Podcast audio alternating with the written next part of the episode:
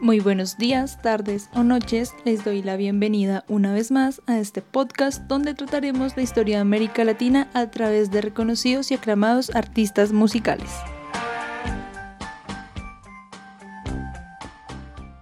En el capítulo anterior hablamos de la Revolución cubana, un momento emocionante y podríamos decir alegre en la historia latinoamericana. Hoy nos centraremos en un país ubicado más al sur y en un momento podríamos decir devastador hablaremos de Argentina en la segunda mitad de los años 70 y el comienzo de la década de los 80, cuando se da el llamado proceso de reorganización nacional, caracterizado por la dictadura del militar Rafael Videla y sus sucesores. ¿Y cómo lo vamos a hacer esta vez? Pues bien, en esta ocasión lo haremos a través de una leyenda del rock, Charlie García, y las agrupaciones musicales de las cuales este gran artista fue parte. Empecemos con un contexto, cuando sucedió a mediados de los 70. Previo al golpe de Estado militar, María Estela de Perón era la presidenta de Argentina, la viuda de el militar y también presidente por varios años, Juan Domingo Perón. Recordemos que el peronismo se destacó por buscar una justicia social y por representar un fuerte apoyo a los movimientos sindicalistas. También debemos tener claro que para este momento histórico en América Latina se esparce el neoliberalismo, motivo por el que Estados Unidos y su entonces secretario de gobierno, Henry Kissinger, se ofrecen a financiar e impulsar este eventual golpe de Estado. Además, estamos en plena Guerra Fría y Argentina era el único país del cono sur que tenía una democracia. En Bolivia está Benzer, en Brasil está Geisel, Augusto Pinochet estaba a cargo de Chile, en Paraguay estaba Stroessner y en Uruguay estaba Bordaberry. Entonces cada una de estas dictaduras fue sostenida e impulsada y puesta en el poder con ayuda de Estados Unidos. Este miedo al comunismo cada vez era más fuerte y más grande, el miedo al sindicalismo, el miedo a la, a la izquierda. Entonces, recordemos que este era una de las mayores amenazas de Estados Unidos y que en Argentina la democracia triunfara de alguna manera era algo que se debía de tener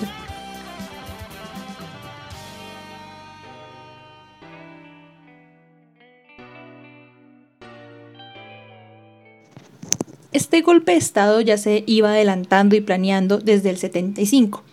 Rafael Videla pertenecía al sector militar antiperonista y era comandante del ejército y contaba con ayuda de grandes políticos, por ejemplo el entonces gobernador de Buenos Aires, Victorio Calabró, y de senadores como Italo Luder, que en su momento consigue establecer centros clandestinos para la detención y la tortura de las personas en contra de estos ideales que promovían los militares. El gobierno de Isabel de Perón se ve amenazado por una inflación que ascendía del 9 al 50% mensual, desde mayo del 75 hasta marzo del 76. Entonces el gobierno de Perón, de Isabel, se convierte en lo que popularmente podríamos llamar, y haciendo referencia a García Márquez, una crónica de una muerte anunciada. A finales del 75, militares y empresarios que apoyaban y participarían en el golpe se reúnen con figuras ejemplares de la Iglesia Católica para unir fuerzas y concuerdan y tienen la misma opinión sobre que esto sería lo más conveniente para Argentina y que los demás partidos políticos no se iban a entrometer en esto.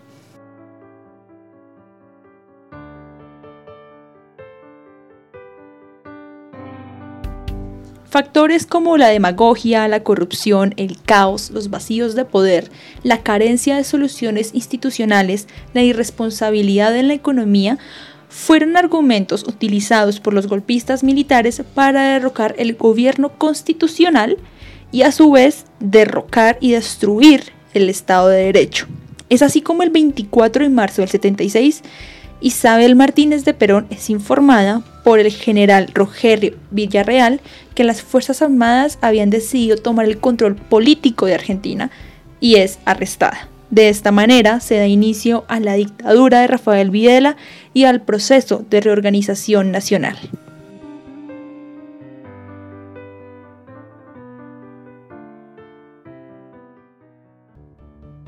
Pero bueno, y entonces, mientras esto pasaba, qué pasaba con Charlie García.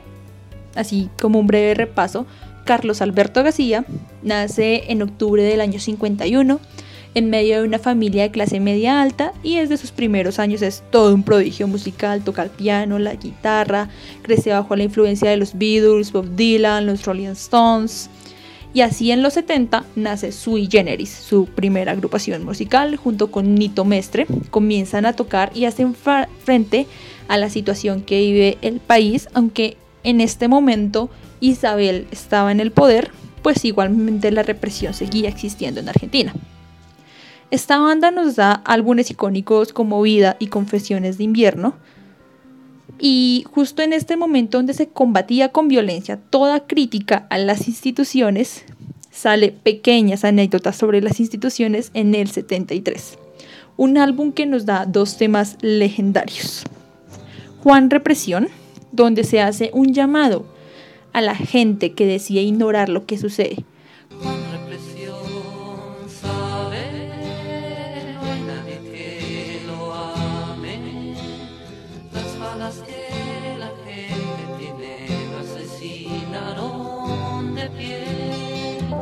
convirtiéndose así en cómplices de los represores.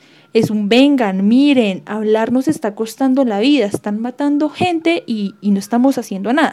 Y por otro lado está el tema de botas locas, una crítica directa a los generales, a la policía, a las Fuerzas Armadas, a cómo se tomaban la vida de los jóvenes y cómo los usaban para convertirlos en máquinas de matar. Es un mensaje directo en rechazo al régimen militar.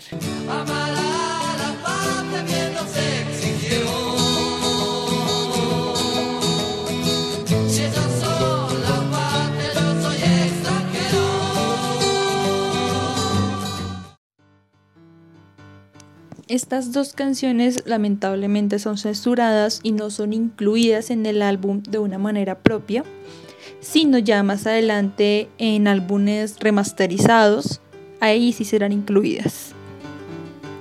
Además, hay que tener en cuenta que estas canciones son muy especiales porque son escritas desde la experiencia. Charlie García presta servicio militar y es una anécdota graciosa en cierto sentido, eh, le ayuda a una enfermera, en teoría, a pues sepultar un cadáver, pero él decide tomar este cuerpo, irse a la cafetería del cuartel y empezar a tomar Coca-Cola. Entonces, con este cuerpo sin vida a su lado, entonces pues claramente esto es como, bueno, este tipo que este tipo está loco, este tipo no puede estar aquí con nosotros. Y es así dado de baja de su servicio militar. Adicionalmente, después de tocar Botas Locas en un concierto, eh, los militares lo toman a él, toman a la banda, toman a su representante y por poco hasta aquí llegaría la carrera musical y la vida de Charlie. Él cambia la letra sobre la marcha aprovechándose de que los reproductores en este momento no tenían una gran calidad y lo dejan en libertad. Para el 74 ya Sui Generis se acaba y se transforma, podríamos decirlo, en Por Suilleco y su banda de avestruces domadas. Una nueva agrupación era más bien un proyecto informal conformado por Charlie, Nito Mestre, León Gieco y María Rosa Llorio. Realizan una gira y publican en el 76 su único disco nombrado igual que la banda. Es acá donde otra de las grandes obras de Charlie es censurada, sin embargo esta sí aparece en el CD en, el álbum físico aparece, simplemente en el libro que aparecen las canciones y las letras no está incluida. Y es El fantasma de Canterville, inspirada en el cuento de Oscar Wilde del mismo nombre. Esta canción buscaba transmitir lo que sucedía ya en este momento en Argentina. Ya había subido Vidal al poder, ya estaba la represión y el régimen militar.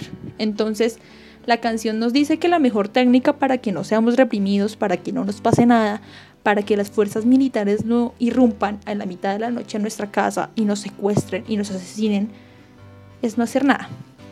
Es pasar desapercibidos, no ver ni oír nada, ser un fantasma prácticamente. Este mismo año se da la conocida Noche de los Lápices, una serie de secuestros y capturas ilegales a estudiantes de secundaria en La Plata. Un acto de represión en todo su esplendor son capturados 10 estudiantes, de los cuales 6 son asesinados por promover la campaña del boleto estudiantil y ser considerados, según las Fuerzas Armadas, como subversivos y como una amenaza. De hecho, existe una película con este mismo nombre, totalmente recomendada, donde la banda sonora es nada más y nada menos que Sui Generis.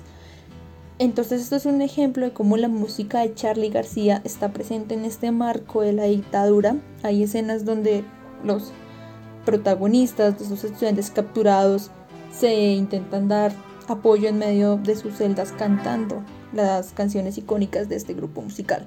Entonces Charlie se convierte en un icono de la resistencia para la juventud.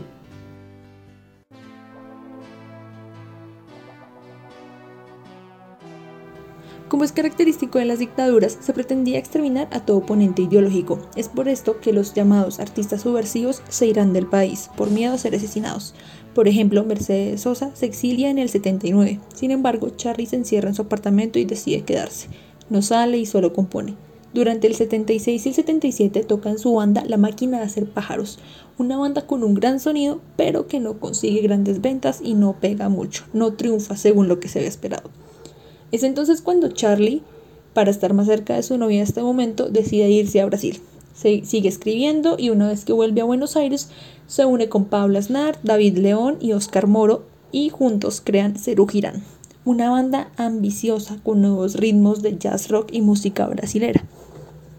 Su primer álbum se da en el 78, Aquí son criticados por la prensa. Sin embargo, con su segundo álbum en el 79 se posicionan como una de las bandas más escuchadas en toda Argentina, La Grasa de las Capitales. Y es así como Charlie vuelve a la escena de la crítica social con temas como Perro Andaluz, Eitileda y Viernes 3 AM. Mientras estos temas resuenan por toda Argentina, son escuchados por los jóvenes y emitidos en las emisoras de radio, las fuerzas militares invadían los hogares, secuestraban, violaban, torturaban, desaparecían y asesinaban a todo aquel que supusiera al régimen militar. Hasta este momento se cuentan ya 22.000 desaparecidos bajo el gobierno de Videla. Esto incluye a los menores raptados por el ejército, hijos de los detenidos. Para los 80, Cerú Girán saca su álbum Bicicleta y con este dos de los más grandes temas que hacían frente a la dictadura. Alicia en el País, una canción que refleja toda esta década de los 70 en Argentina, toda la represión, la censura, el exilio de los artistas y evita con su letra a toda costa ser censurada. Frases como se acabó ese juego que te hacía feliz es una referencia al fin de lo que hacía feliz a Alicia, que representa al pueblo argentino, el fin de la democracia, el fin de la participación. Ya no hay morsas ni tortugas, un símil hacia la alternancia entre gobiernos democráticos y militares. La morsa era el apodo del general Onganía y la tortuga de el presidente antecesor a este, que era Arturo Ilía. Entonces es una canción llena de símiles, comparaciones, que desvía la atención para no ser censurada, pero con una fuerte esperanza de esto se va a acabar y una demanda y una crítica directa a la censura y a la represión del régimen militar. Los inocentes son los culpables, dice su señoría, el rey de espadas. Cuando se habla del rey de espadas se hace referencia a un personaje inútil e incapaz. Entonces aquí Charlie le está hablando directamente a Videla. Y están estas continuas referencias a la censura, a la represión, a que es mejor que se callen a ser callados toda una obra dirigida al régimen militar y a sus integrantes, una canción espectacular llena de simbologías y de referencias a la historia argentina que para este momento está caracterizada por gobiernos inestables y regímenes militares que buscaban sí o sí desviar la democracia. Esta canción junto con Encuentro con el Diablo son dos temas espectaculares.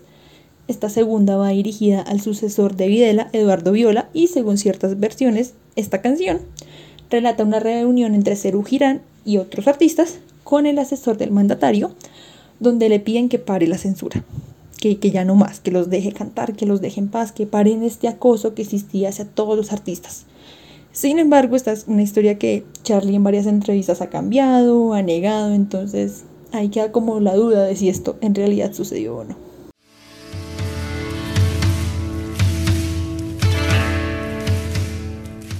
Argentina estaba ya a puertas del fin del régimen militar, con una economía devastadora, una inflación cada vez mayor, un PIB cada vez más bajo, una moneda devaluada, problemáticas sociales y económicas que cada vez aumentaban y aumentaban y aumentaban.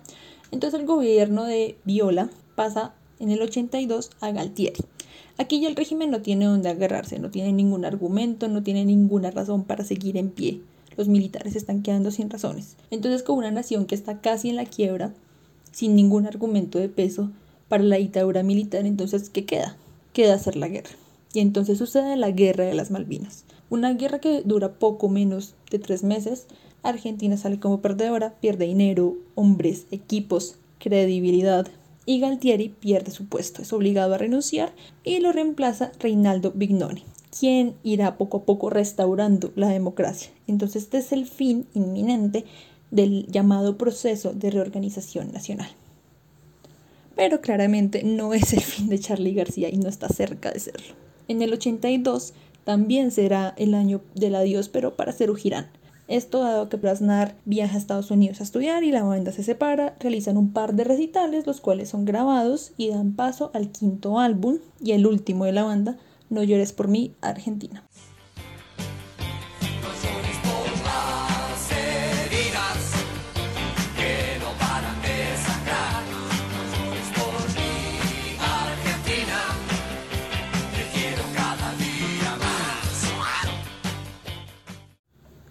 Entonces acá podemos ver toda la influencia que tuvo Charlie García alrededor de todo este proceso de organización nacional a través de todas las bandas que tuvo y todos estos grupos musicales, cómo resonaban sus canciones y cómo eran una voz de lo que se hacía sentir en Argentina, lo que mucha gente pensaba. Eh, entonces los artistas subversivos en este momento son algo que se necesita para hacer representar la opinión popular de alguna manera. Entonces Charlie es todo un icono del rock argentino y latinoamericano. Su voz y sus letras son el refugio de cientos de jóvenes en medio de una era de represión en todos los sentidos. La música fue la forma de denuncia a la dictadura. Es por esto que vale mencionar otros temas posteriores ya en su carrera de solista, que igualmente tienen un fuerte contenido social y crítico.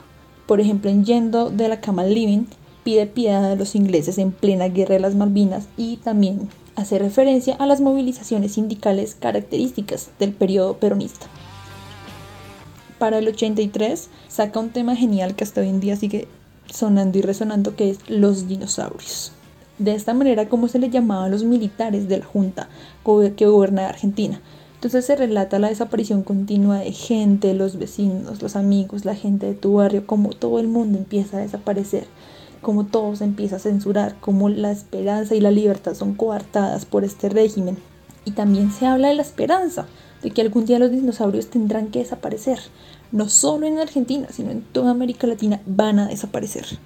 También se hace referencia a un método usado por el régimen, que era atar piedras a los pies de los condenados, de los capturados y tirarlos al río de la Plata. Y en el 84 compone Demoliendo Hoteles, una canción completamente directa a Rafael Videla a crecer en, en esa Argentina devastada, en esa Argentina de depresión, en esa Argentina lúgubre, triste, pero que esperaba salir de eso. Habla de la persecución que sufre.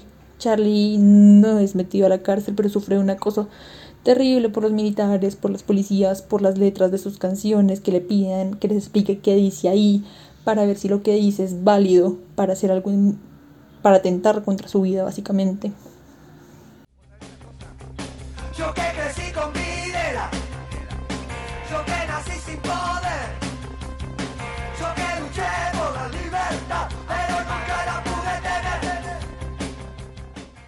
Y finalmente este tema también se refiere a la vuelta de la democracia y como dice Charlie, ahora él ya podría destrozar hoteles, podía embolerlos, podía volverse loco en una habitación y simplemente pagar los daños, decir que estaba haciendo rock and roll y sin que esto significara que debían meterlo a maricomio o debían hacer algo en su contra.